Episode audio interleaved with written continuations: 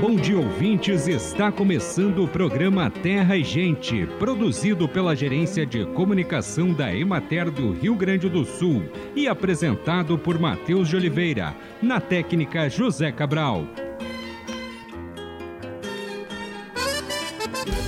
Padrões de alimentação estão mudando rapidamente na grande maioria dos países e, em particular, naqueles economicamente emergentes.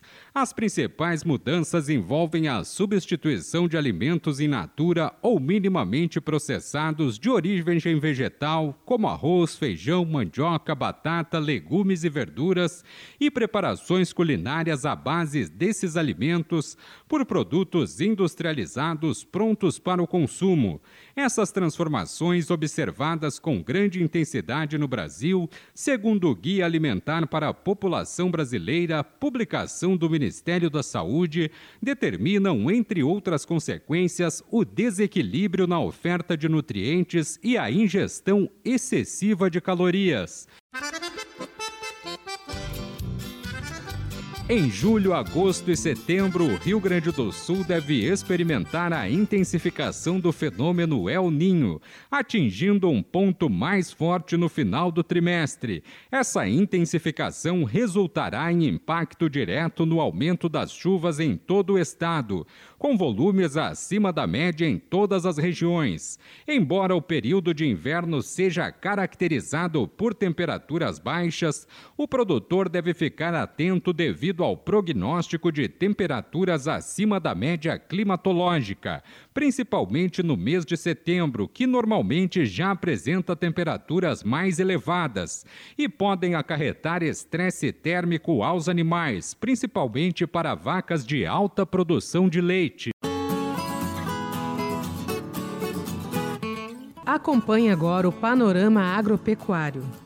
A estimativa diária para a safra atual de trigo é de aproximadamente 1 milhão e meio de hectares. A semeadura no estado se encaminha para a conclusão, chegando a 99%. Na região administrativa da Emater de Bagé, na campanha, os altos volumes de chuva da semana anterior não permitiram que os produtores concluíssem o plantio. No entanto, as previsões de tempo firme, ensolarado e de temperaturas elevadas para os primeiros dias de agosto podem proporcionar boas condições das áreas para adequado trabalho das plantadeiras e para rápida germinação e emergência. Já na região de Caxias do Sul, nos campos de cima da serra, a semeadura está concluída. As lavouras apresentam um bom estabelecimento inicial e as primeiras áreas semeadas estão recebendo adubação nitrogenada em cobertura. A luminosidade adequada e as temperaturas amenas estão favorecendo o bom desenvolvimento das lavouras e até o momento a perspectiva de safra transcorre dentro da normalidade.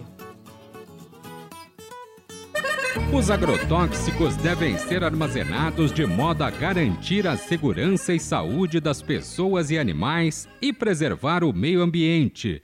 Mesmo na propriedade, armazéns que operam com grandes volumes de agrotóxicos devem seguir normas específicas e ter uma gestão profissional observando diferentes legislações municipais e estaduais com relação à documentação, licenças, localização, características técnicas, construção, gerenciamento e medidas preventivas de incêndios. O piso deve ser de cimento e o telhado resistente e sem goteiras, para permitir que o depósito fique sempre seco. As instalações elétricas devem estar em bom estado de conservação para evitar curto-circuito e incêndios. E o depósito deve ficar em um local livre de inundações e separado de fontes de água e de outras construções, como residências e instalações para animais.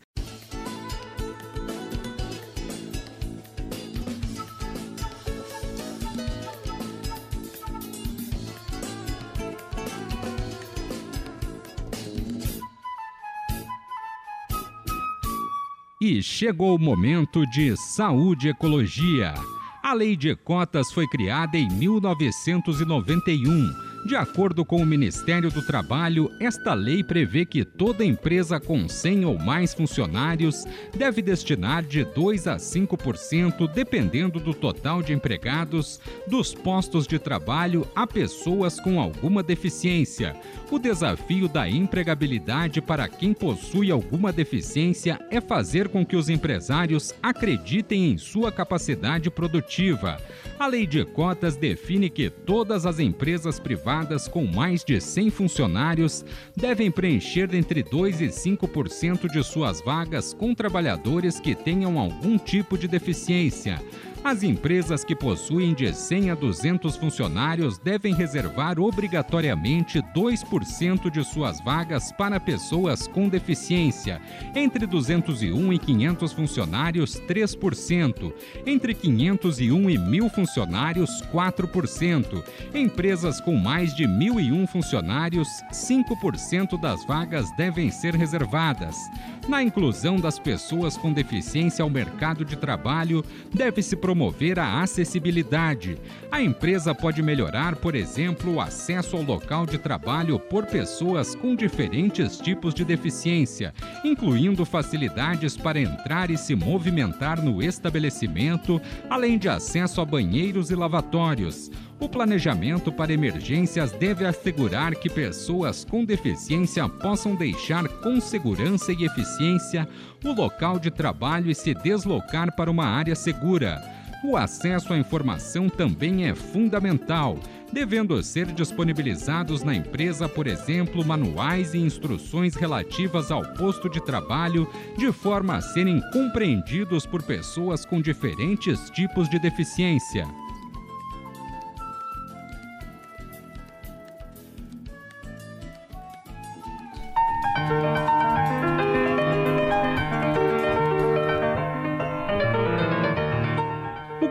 Federal divulgou recentemente o Plano Safra e é sobre isso que fala o extensionista Roblen Cristal Coelho Filho.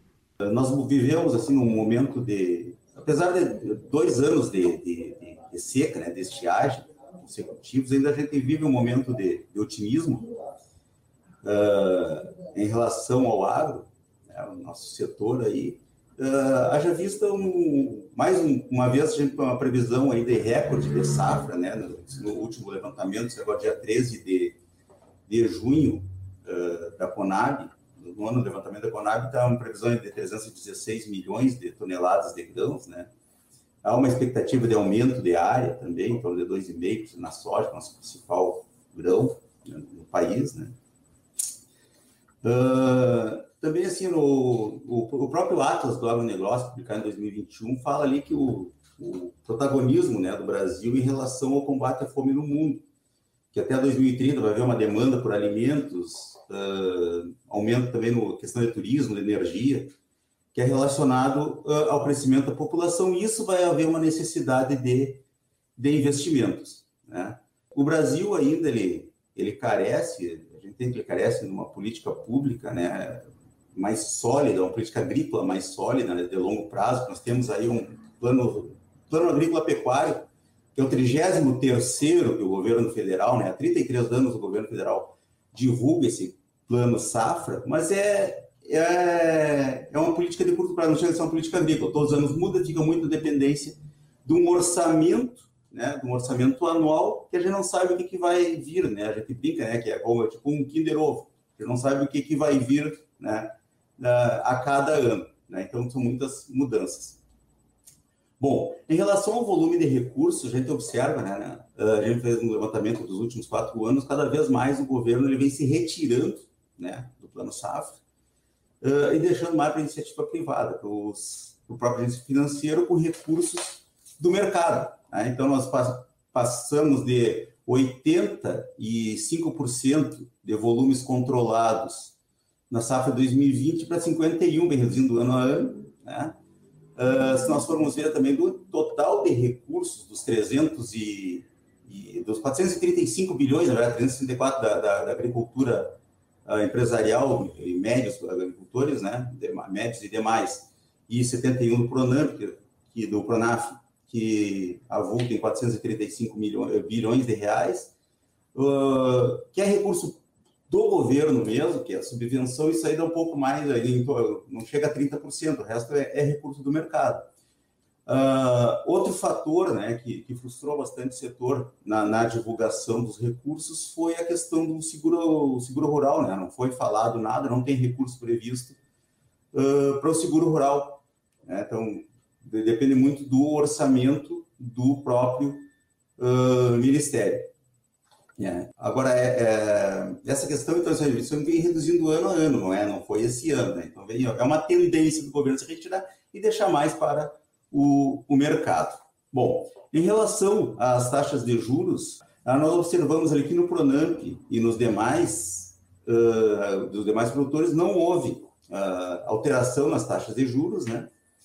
Uh, e sim no Pronaf. O Pronaf teve a redução de taxa de juros em algumas linhas, não foram em todas. Tá? Isso também foi uma, digamos que uma frustração uh, de parte do setor, né? Haja vista assim, nós hoje nós vivemos uma taxa Selic alta, né? Mas com uma expectativa na próxima reunião do Copom, agora em agosto, de redução da taxa Selic. Então se esperava que a taxa de juros do crédito rural fosse reduzida um pouco mais. Então só essa redução só ocorreu para no plano safra da agricultura familiar. Mas a gente entende, claro, que como eu já falei, a questão orçamentária do governo está complicada, né? Então, acho que foi o máximo que o Ministério conseguiu dar, tanto na questão de volumes como de taxa de, de juros. Em relação aos destaques desse plano safra, né? Eh, basicamente são quatro pilares: a questão da sustentabilidade da agricultura familiar, produção de alimentos e armazenagem, os principais destaques. Uh, o primeiro pilar, digamos, vamos chamar assim de pilar, a sustentabilidade fica bem evidenciada na a questão do Pronaf Bioeconomia, Pronaf Agroecologia, que tiveram suas taxas reduzidas né, de 5% para 4%, né, então aí uma redução de 25%, né, de 20% na taxa de juros, né, e o Renovável, que é o antigo programa ABC, que beneficia os médios e grandes produtores, com as principais linhas, né, ou, ou atividades financiadas na questão da agroecologia, uh, regularização ambiental uh, e no estímulo ao uso e produção de, de bioinsumos, bem como a questão das energias renováveis. E aí teve uma grande novidade em relação ao Pronaf, que a partir desse plano safra, então, é possível financiar uh, equipamentos para geração de energia fotovoltaica sem o código CFI. O que, que quer dizer isso? Pode financiar a placa importada, né? equipamentos importados né? não só equipamentos nacionais, que são de um custo bem mais barato, desde que seja para a geração de energia uh, para a unidade de produção. O segundo pilar, a questão da agricultura familiar. Então, teve, como eu já falei, teve redução da taxa de juros, né? uh, a inclusão de indígenas e quilombolas no, como beneficiários do Pronaf, que antes não eram, né? no Pronaf A, uh, aumento das linhas de crédito no agricultura familiar e a questão da redução da taxa de juros para tratores, máquinas e equipamentos, né? então que teve uma redução de, de juros de 6% para 5%, além de uma nova faixa no Pronaf, uh, no Pronaf Mulher, para aquelas mulheres que têm renda de 40 até 100 mil, uh, vão ter uma taxa, uma, uma linha de crédito até 25 mil com taxa de juros de 4%. Uh, o terceiro pilar, né? então a produção de alimentos também ficou bem evidenciado, uma menor taxa de juros para aqueles para a produção de alimentos, aqueles produtos da cesta básica, né? então tiveram uma redução de juros de 5% para 4% no custeio. Uh, Pode-se agregar né, nos projetos de custeio, no caso do Pronaf, verbas para manutenção familiar, né, dentro, do, dentro do projeto de custeio, aquisição de medicamentos, uh, manutenção geral da, da, da, da, família, né, produção de subsistência. Uh, permite também, nesse ano agrícola, uh, custeio dentro da linha do Pronaf B, que antes era só investimento, vai permitir custeio dentro do Pronaf B para aqueles produtores que têm renda de até 40 mil reais, né? e aumento do limite do Pronaf Agroindústria, tanto uh, para custeio como investimento no Pronaf Agroindústria. E o nosso quarto pilar, né, a questão da armazenagem. Fica evidente né, o objetivo então, de fortalecer o investimento na capacidade de armazenagem. A gente tem aí, hoje no Brasil, um déficit ao redor de 40% na capacidade estática de armazenagem, né? vamos pensar 316 mil, milhões de toneladas uh, a estimativa de produção de grãos, né? nas próximas safras, nós temos uma capacidade de armazenar só 192%, conseguimos armazenar só 60% daquilo que uh, nós produzimos. Então, no Pronaf, nós podemos uh, financiar com juros mais baixos, né? então é numa linha de 4% do Pronaf investimento para armazenagem, ou no PCA para médios e grandes produtores, né? apesar de ser uma linha de difícil acesso. O ano passado, por exemplo, apesar desse déficit, procura por parte dos produtores, demanda por parte dos produtores. Na safra 22-23, nós tínhamos 5 bilhões, de, cinco, um pouco mais de 5 bilhões de recursos disponíveis para investimento no PCA, sobrou 2 bilhões havendo demanda dos produtores. Né? Ficou recurso em carteira por ser um, um recurso de, de muito difícil acesso. É, então, mas é um, hoje um dos grandes é, gargalos da nossa produção que pode estrangular o aumento de produção uh, no país é a questão da, da armazenagem. Bom, especificamente o Pronaf, né, então, nós tivemos, nós temos, vamos ter um recurso de 71,6 bilhões, né, uh, com aumento de 34% em relação ao ano passado, e outros programas da, da agricultura familiar, como o Programa Garantia Safra, o Programa de Garantia de Preço Mínimo, próprio financiamento de, assistência técnica, compras públicas, né, o, o PNA e o mais 6,1 bilhões, o que totaliza, então, do Plano Safra da Agricultura Familiar, 77,7 bilhões de reais. Uh, em relação à evolução do crédito no Pronaf, uh, a gente vê assim nas últimas safras, desde a safra 2002, 2003, aí, 20 safras, 21 safras, vem aumentando ano a ano, e se você, nós observarmos nas últimas cinco, cinco safras, cada vez vem sobrando menos recursos. Né? O produtor vem acessando, né, exceto na safra 21, 22, quando faltou, né, teve que ter uma suplementação de 3% em cima do que estava disponível. Todos os anos, então, o produtor vem acessando melhor, então está tendo mais acesso ao que está disponível. Então, na última safra, agora, que encerrou no dia 30 de junho último, nós tínhamos 53,5 bilhões e foi acessado 52,1, ou seja, 97% foi acessado. Bom, em relação, assim, só, só para concluir, então, as, em termos de novidades, assim, do Pronaf em linhas gerais, aumentou o limite de investimento de 200 para 210 mil, né? Uh, e quando for para suinocultura, avicultura, uh, fruticultura, esse limite de investimento pode chegar até 420 mil reais. Uh, o limite de crédito para habitação de 60 passou para 70 mil reais, então pode ser financiado até 70 mil para reforma e construção de moradia. E o limite de crédito para o grupo A, né, do, beneficiário do, do, do crédito fundiário, né, Programa Nacional de Crédito Fundiário e Programa Nacional de Reforma Agrária, passou para 40 mil o limite de crédito, 30 para 40 mil. Em termos de limite, o pessoal sempre nos pergunta, limite de enquadramento não mudou, segue os 500 mil reais.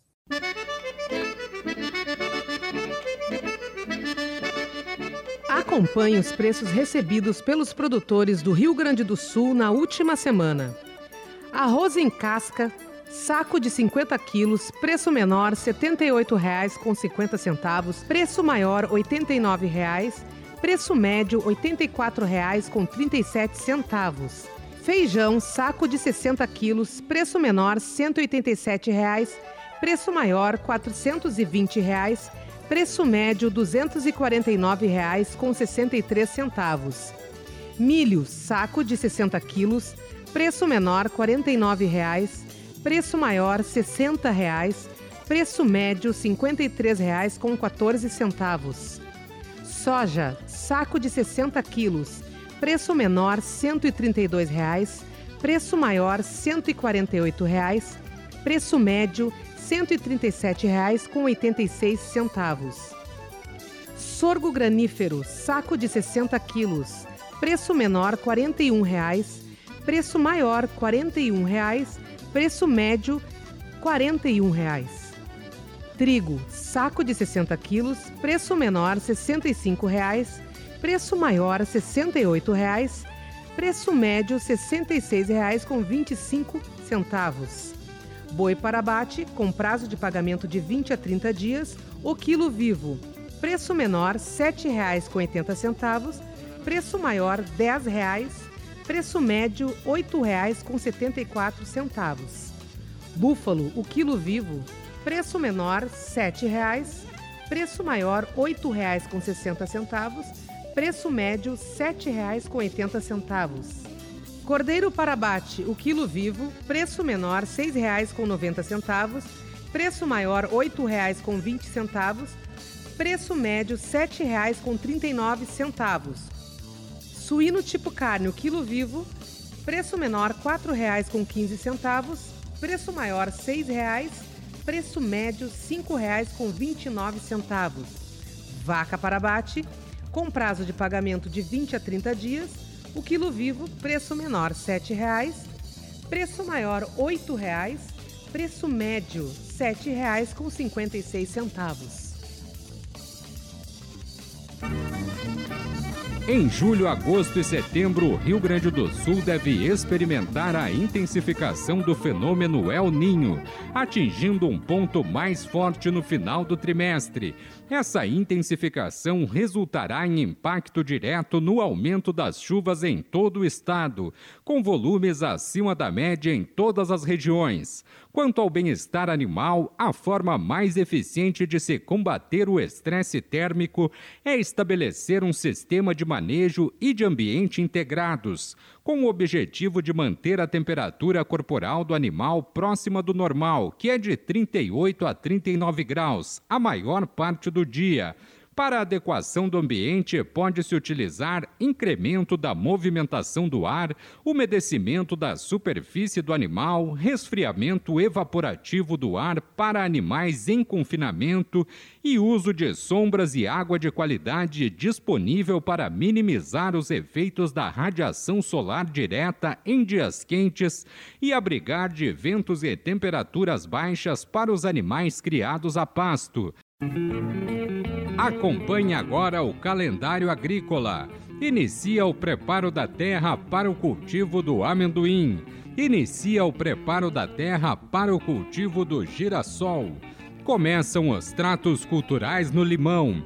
Está terminando o preparo da terra para o cultivo do marmelo.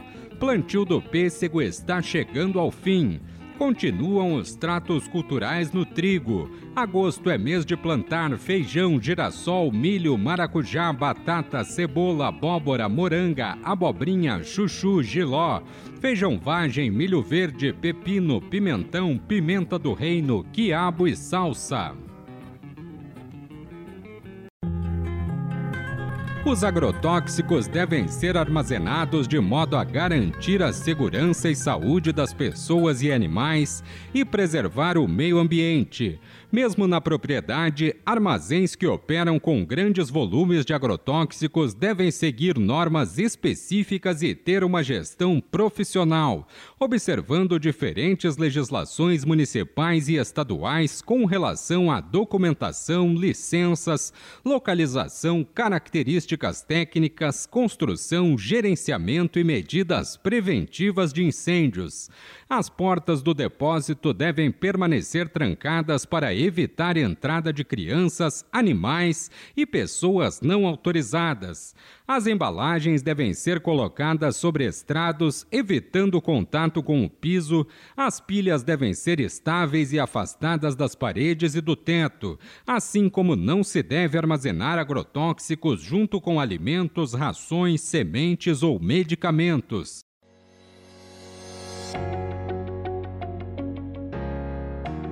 Estão abertas inscrições para o processo seletivo externo da Ascar em Matéria RS 2023.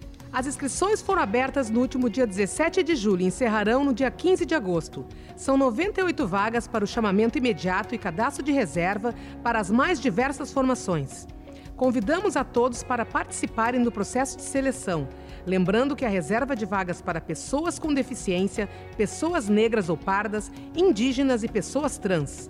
Atenção, candidatos com deficiência. Fiquem atentos que o prazo para solicitar isenção da sua taxa de inscrição se encerra em 31 de julho, antes do findar do período das inscrições gerais.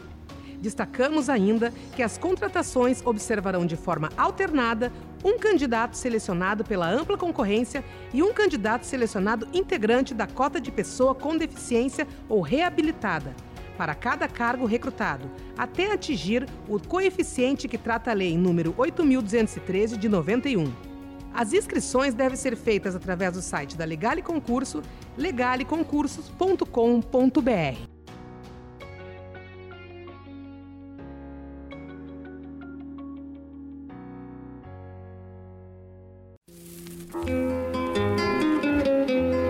Bem, amigos, hoje nós vamos ficando por aqui. Esperamos por vocês na próxima semana com mais um programa Terra e Gente. Um bom dia para todos.